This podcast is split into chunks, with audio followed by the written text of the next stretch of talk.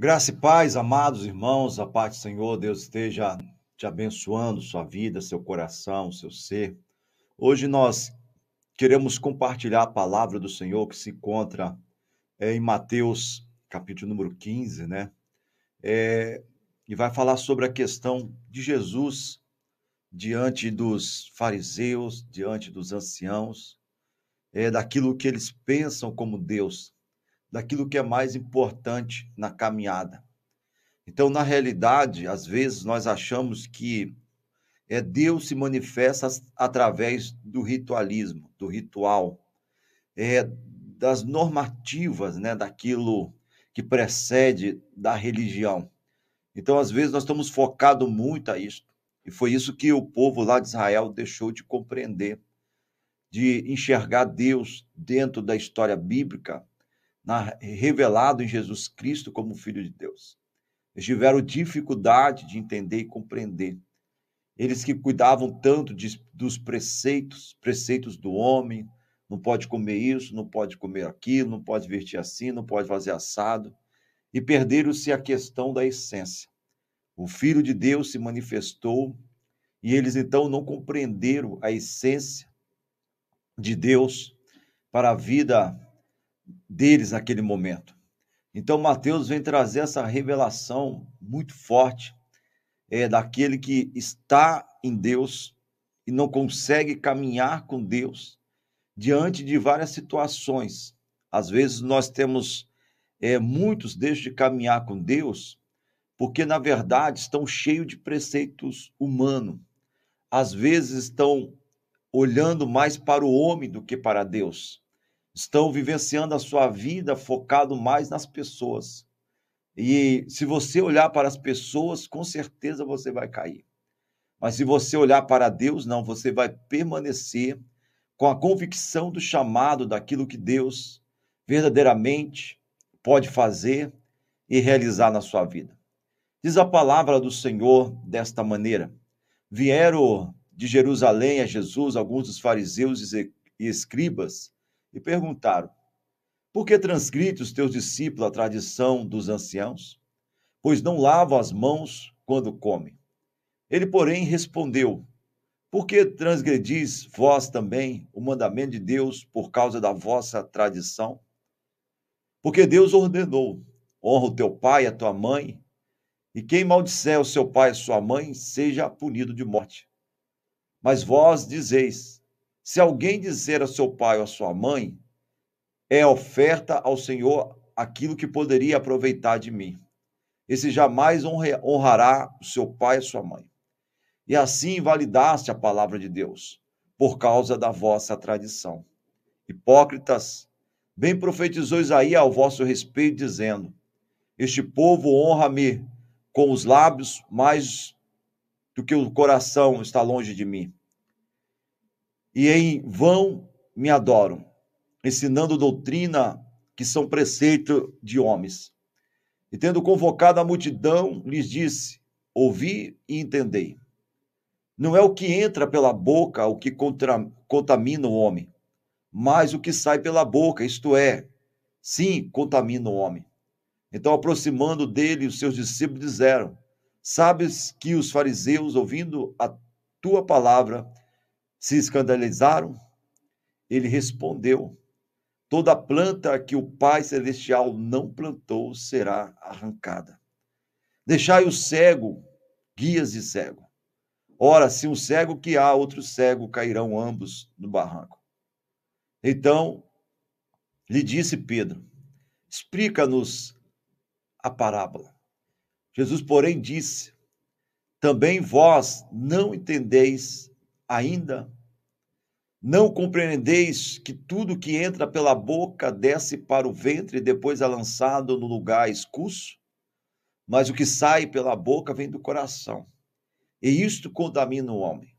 Porque o coração procede maus desígnios, homicídios, adultério, prostituição, furto, falsos testemunhos, blasfêmia.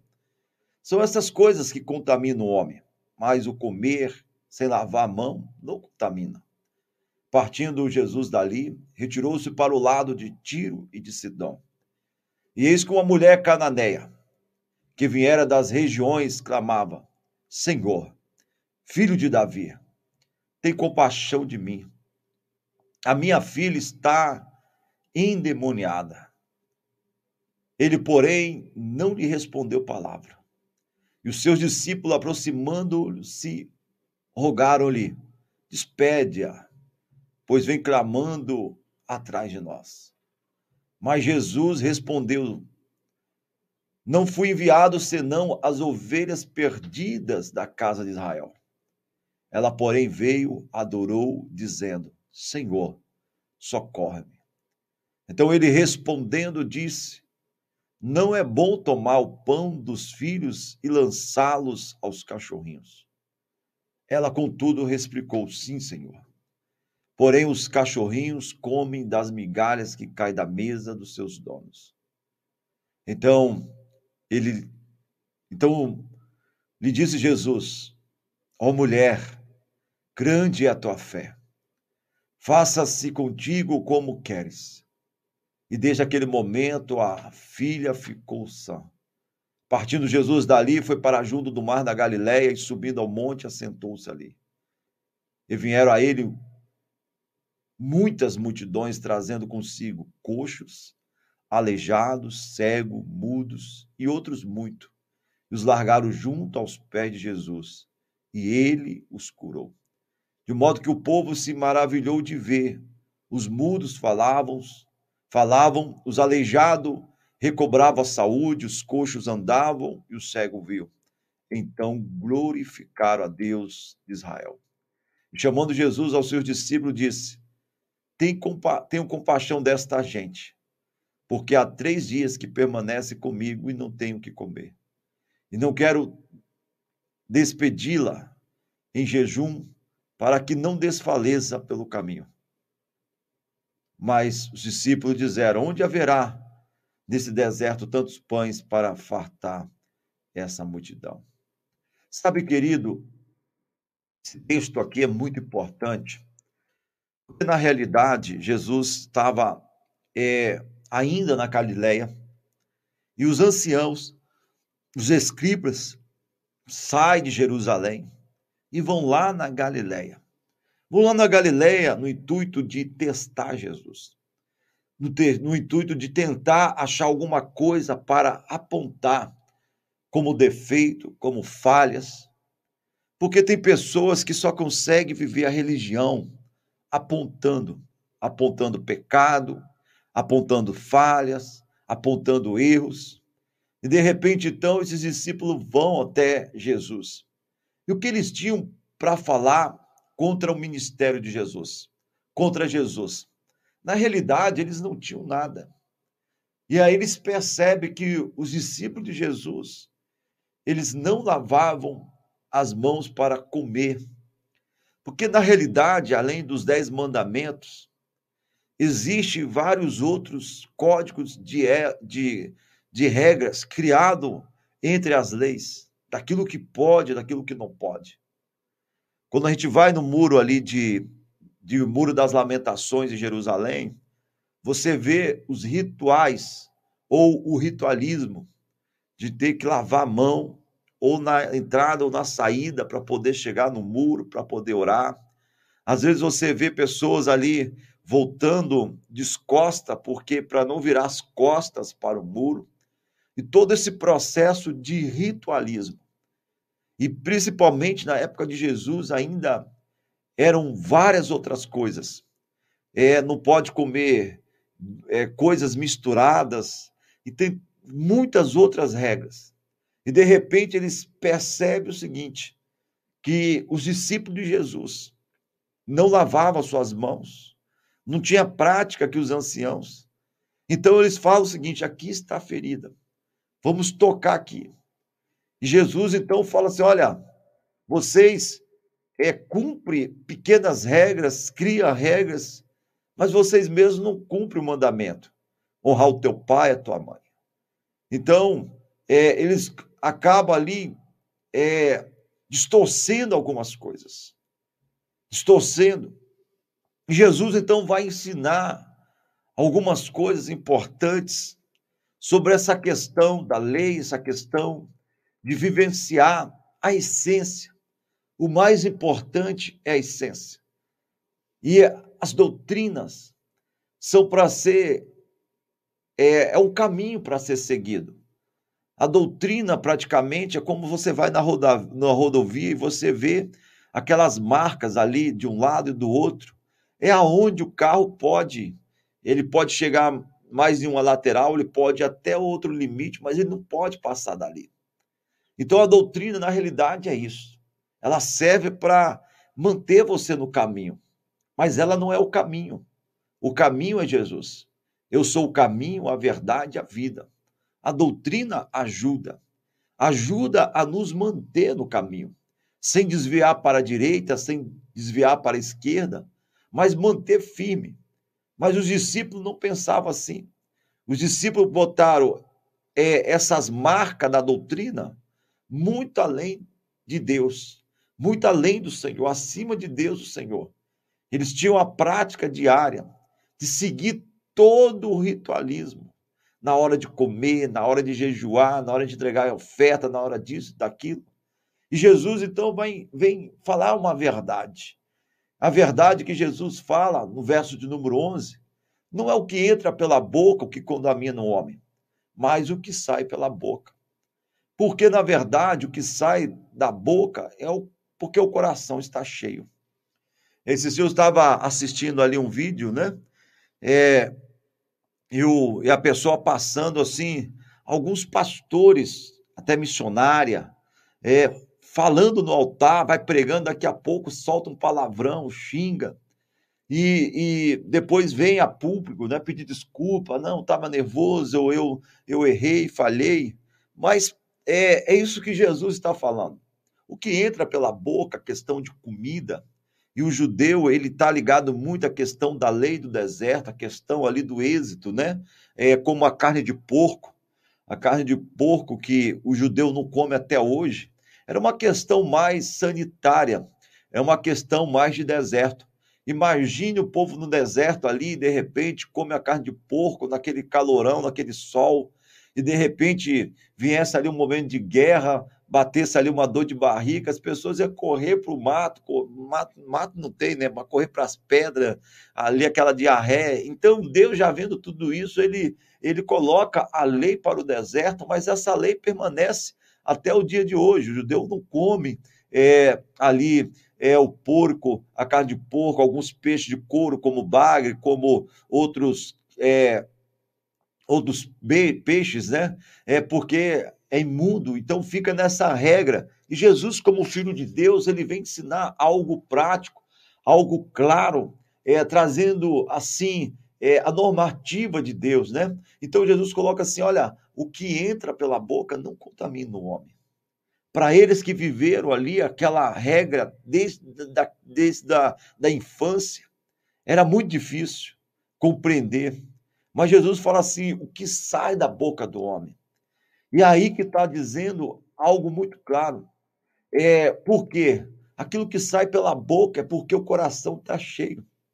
A pessoa não xinga o palavrão simplesmente porque falou a primeira vez.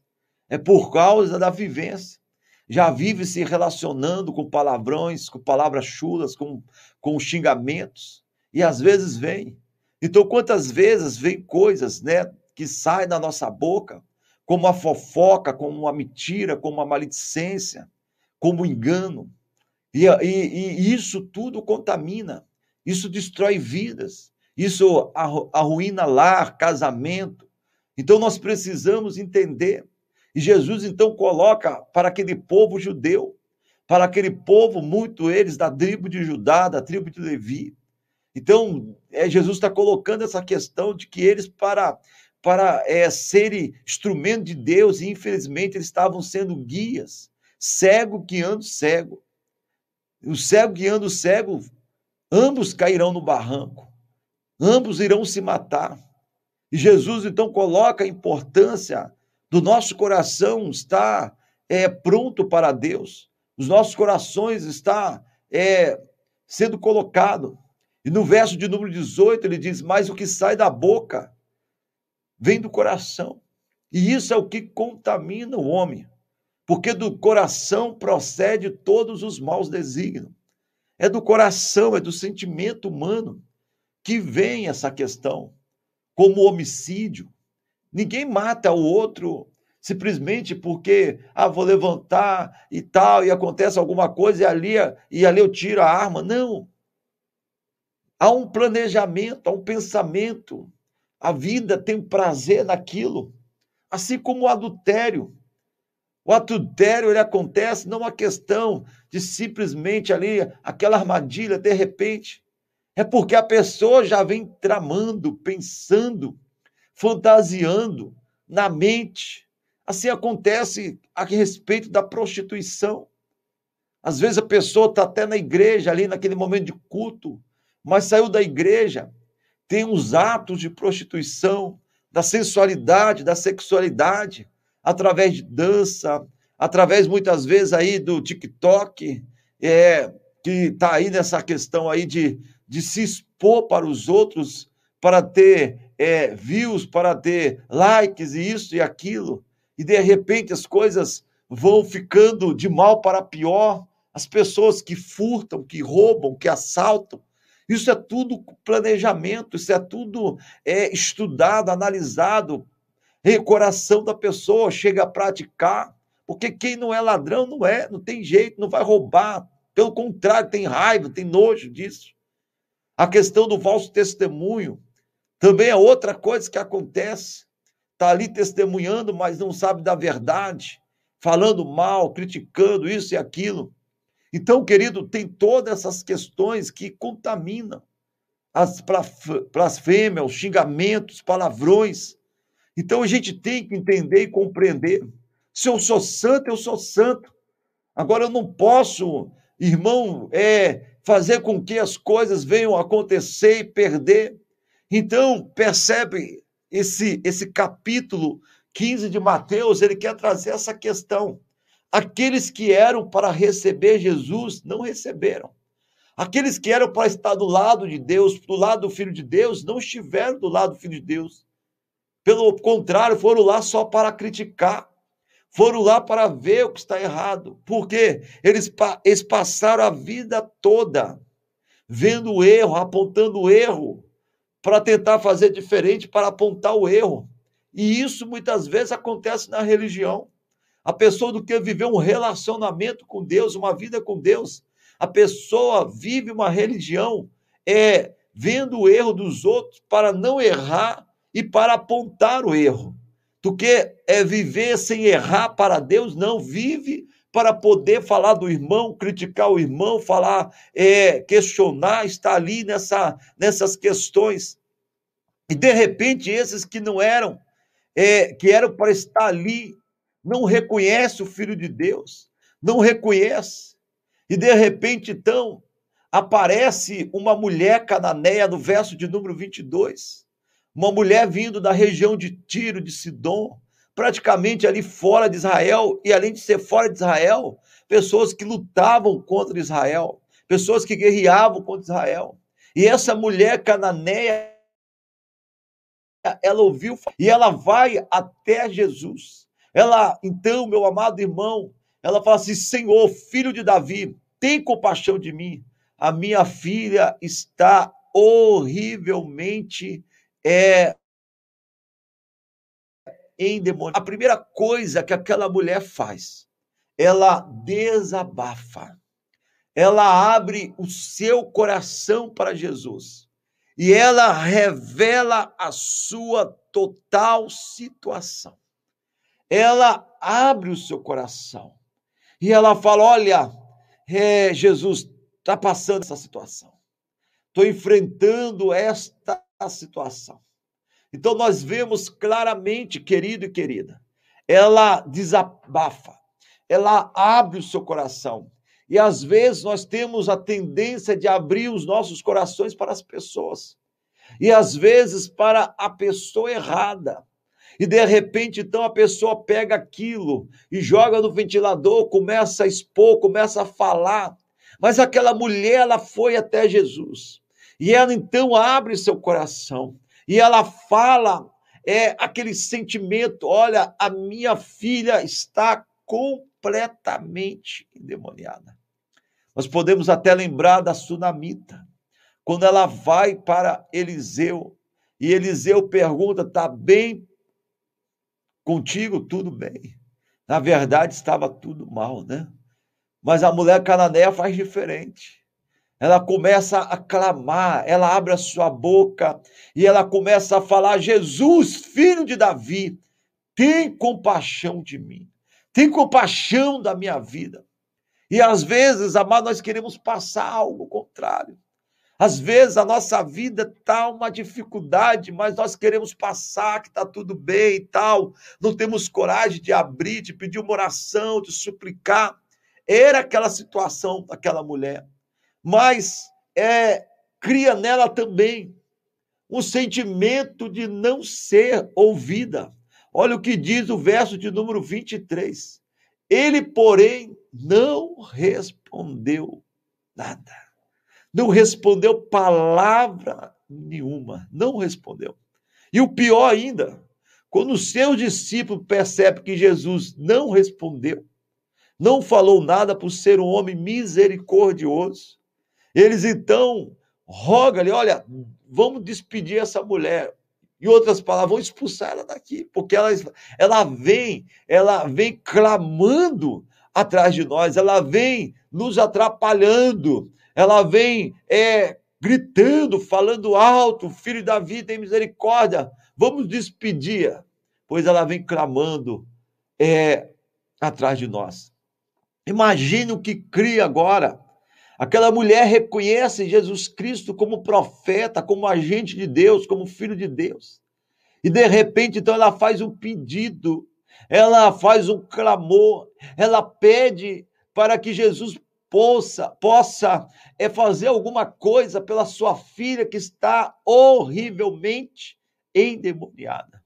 E de repente, então, querido e querida, ela tem o sentimento de não ser ouvida, porque Jesus não respondeu palavra nenhuma.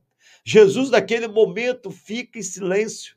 Não porque ele não iria atender, não porque ele não ia ouvir, mas ele queria saber é, qual era a disposição daquela mulher, qual era a entrega daquela mulher, o que, que era, ela iria desistir do não, era, ela iria voltar atrás no não, ou iria continuar, mesmo, meu amado, ela não sendo ouvida, a palavra diz que ela continuou. Sabe, querido, nós precisamos clamar. Nós precisamos, porque o nosso clamor, ele é ouvido por Deus. Mas às vezes Deus não ouve no primeiro clamor, no segundo, porque Ele quer que você seja persistente. Como diz o Salmo de número 40, verso 1, esperei confiantemente pelo Senhor, e ele se inclinou para mim e me ouviu quando eu clamei por socorro. Jeremias 33, verso 3 fala: clama a mim, clama a mim, e eu responder-te-ei coisas grandes e ocultas ocultas que não sabem. Salmo de Números 34, verso 5 fala: é, Os olhos do Senhor repousam sobre o justo e os seus ouvidos estão abertos ao seu clamor. Aquela mulher, ela continua, mesmo sabendo que ela não foi ouvida, mesmo sabendo, querido, que ela é, não foi atendida, ela continuou. E às vezes nós clamamos e nós paramos porque achamos que a bênção está demorando, porque a bênção está demorando. Ontem nós tivemos um culto maravilhoso, uma presença de Deus tremenda na casa, né? E Deus estava ali ministrando ao meu coração ali uma palavra é, sobre a questão de se apoderar da bênção, sobre a vida de Caleb, né? Quem era Caleb, o que significa o nome de Caleb, que seria cão, cão como uma coisa desprezível, é como escravo, né? Alguém que nasceu para ser um cão pisado, para ser um escravo, e Deus muda a história da, de vida de Caleb.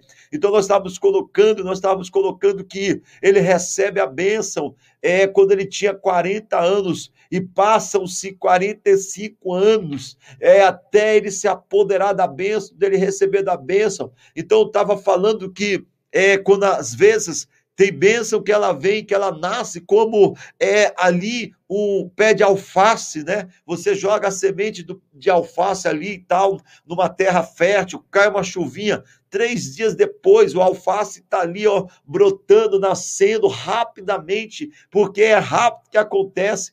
E de repente, então, mas quanto custa um pé de alface? Aí o irmão falou assim: um real. Então você joga rápido, você tem a semente, mas também ele vale um real. Eu dei o um exemplo do bambu chinês, que a pessoa planta o bambu, ele demora sete anos para que o broto dele venha sair da terra.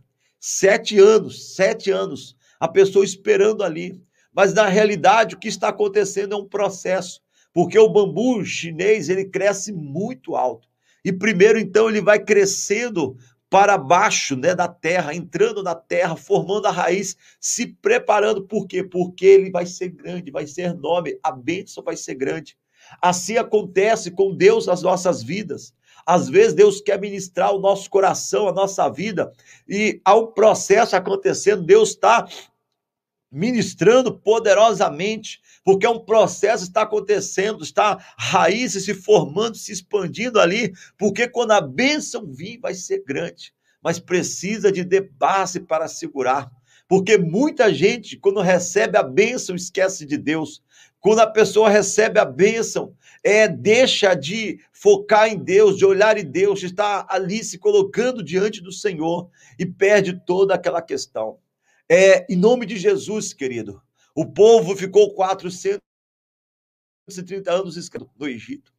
Quando Deus manda é, uma promessa para Abraão, Abraão ele tinha 75 anos, ele vai receber a promessa com 100 anos, mas ele não desiste da promessa de Deus. Quando é, José recebe a promessa, ele tinha 17 anos. Quando ele, ele, ele recebe, é, quando ele, Deus faz a promessa, ele tinha 17 anos. Quando ele recebe a promessa, e, e quando ele se apresenta diante de Faraó, ele está com 30 anos de idade. Por isso eu quero falar uma coisa muito importante para você, meu amado, minha amada, é você compreender que Deus tem um tempo certo. Aquela mulher, ela não foi ouvida no primeiro momento, mas ela perseverou, ela continuou. Talvez ela teve ali um sentimento de rejeição muito grande. Talvez ela fosse, poxa vida, eu vim de tão longe, eu saí do país, estou me humilhando perante esse homem e ele não está aí. Talvez ela teve esse sentimento de rejeição, como diz o verso de número é, 24. Mas Jesus respondeu. Olha como é que Jesus bate. Bate de lado, bate de ripa nela. Não fui enviado senão as ovelhas perdidas da casa de Israel.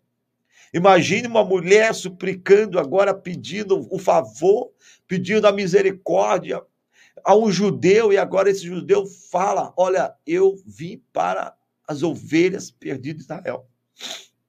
Isto é, não tenho nada a ver contigo. O problema é seu. Mas ela não desiste. Ela agora vem com uma atitude de fé. Ela vem como um ato de fé. Do que ela ficar ali rancorosa, do que ela ficar brava, do que ela sair ali xingando.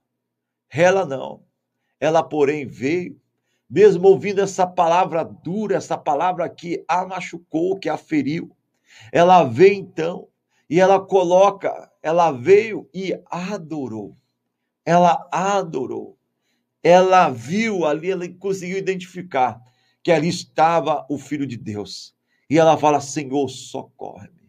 Senhor, só tu para fazer alguma coisa. Eu preciso do Senhor. E então ele respondeu: não é bom tomar os pães e lançá-lo para os cachorrinhos. Isto é, ele veio para as ovelhas de Israel. Ele veio para os israelitas. E ele está falando assim: olha, não é bom eu lançar o pão para os cachorrinhos. Naquele momento ali, ele estava falando assim na situação de raça, né? Judeu e, e não judeu, como o não judeu, como se fosse cachorrinhos. E ela não vai contra, e ela coloca uma situação clara ali e fala: olha, mas os cachorrinhos comem, comem das migalhas que caem da mesa dos seus donos. Ela se coloca ali abaixo dos judeus. porque ela tinha uma necessidade. E aquelas palavras ali é de humildade, de simplicidade, de alguém que está entendendo e compreendendo todo o processo. Ela vai, mas não contra. Ela pega aquilo ali para ela e fala o seguinte: olha, eu não preciso nem do pão, só um pedacinho dessa migalha já resolve a minha vida. Então Jesus olha para ela e fala: Ó oh, mulher, grande é a tua fé, grande é a tua fé. Faça-se contigo como queres. E naquele momento, a filha dela foi curada. Por quê? Porque ela fugiu dos atos litúrgicos e ela foi na essência da fé. Quem estava ali era Jesus. E Jesus podia todas as coisas. Tudo. E ela não questionou. Ela se colocou diante de Deus. E ela teve o milagre diante do Senhor. Porque ela entendeu. E Jesus viu naquela mulher a persistência. Jesus viu naquela mulher a coragem, a ousadia, a fé, a determinação, a perseverança em querer continuar, em querer permanecer. E verdadeiramente ela recebeu a vitória sobre o seu coração, sobre a sua vida. Por isso eu quero falar contigo nesta manhã. Talvez você esteja aí desanimado ou desanimada, porque você vem pedindo algo ao Senhor e parece que as coisas não vêm acontecendo na sua vida. Você precisa entender que Deus tem um tempo. Deus tem uma hora. Se você entregou nas mãos do Senhor, está com Ele. A sua causa, o seu pedido está com o Senhor. Mas Ele não chega adiantado. Ele também não chega atrasado. Ele chega na hora certa, na hora correta. E na hora certa, o Senhor irá se manifestar poderosamente na sua vida, no seu coração. Você precisa crer, você precisa confiar, você precisa acreditar no poder do Senhor. O Senhor é aquele que faz milagre. O Senhor é aquele que atua mais do que o seu pensar, mais do que o seu analisar. O Senhor faz grandes coisas. Então, querido e querida, eu quero é, que você entenda, que você compreenda aquilo que Deus quer ministrar ao teu coração, à tua vida, de maneira poderosa. O Senhor que faz milagre, o Senhor que opera, o Senhor que faz as coisas acontecer. Não desista daquilo que é para você. Aquela porção é tua. Não abra mão daquilo que Deus quer fazer. Não abra mão daquilo que Deus quer realizar. A porção, a promessa de Deus, ela vai se manifestar na tua vida. Você apenas precisa crer, confiar, acreditar que o melhor de Deus está para manifestar na tua vida, no teu coração, de maneira poderosa, gloriosa. Nada, irmãos, que sobe lá no céu. E a única coisa nossa que sobe ao céu é a oração. Ela fique lá sem um dia descer como resposta na sua vida. Lá a palavra de Deus, em Apocalipse, para finalizar, é, fala sobre isso, né? A palavra do Senhor em Apocalipse, ela tem essa clareza de colocar para nós de falar aos nossos corações, de ministrar as nossas vidas de maneira poderosa. Olha o que diz em Apocalipse capítulo 8, verso de número 3. Veio outro anjo e ficou em pé junto ao altar, com incensário de ouro, e foi-lhe dado muito incenso para oferecer com as orações de todos os santos sobre o altar de ouro que se acha diante do trono. Então, querido, a Bíblia está falando que lá no céu, diante de Deus, diante do trono de Deus, há um incensário, há um recipiente. E dentro desse recipiente se acha as orações de todos os santos. Você é santo? Se você é santo, a sua oração está lá. Se eu sou santo, a minha oração está lá. Mas o verso número 4 fala assim: E da mão do anjo subiu à presença de Deus uma fumaça de incenso com o quê? Com a sua oração, com a minha oração, com as orações do santo. E o anjo tomou o incensário. O incensário. Hoje, pastores não usam incensário, mas os padres usam, que é uma vasilha com aquelas três é, cordinhas, né? Imagine aquilo ali. Imagine ali dentro o incenso, o fogo e também as nossas orações sendo queimadas. Imagine o anjo pegando aquele incensário, girando, girando, girando e atirando para a terra. É isso que o verso 5 quer dizer. O anjo tomou o incensário, encheu de fogo do altar e atirou da atirou a terra. Sabe o que quer dizer? Essa oração que chega na presença de Deus.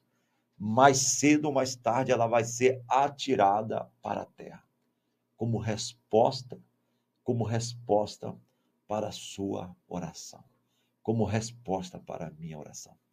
Nosso, nosso dever é perseverar, porque na hora certa a sua vitória, o seu pedido vai chegar e você vai glorificar e você vai dançar o hino da vitória e dizer verdadeiramente: o Senhor é Deus na minha vida, no meu coração. Nunca desista nem desanime. Continue confiando, porque aquele que fez a promessa é fiel para cumprir na tua vida de maneira poderosa.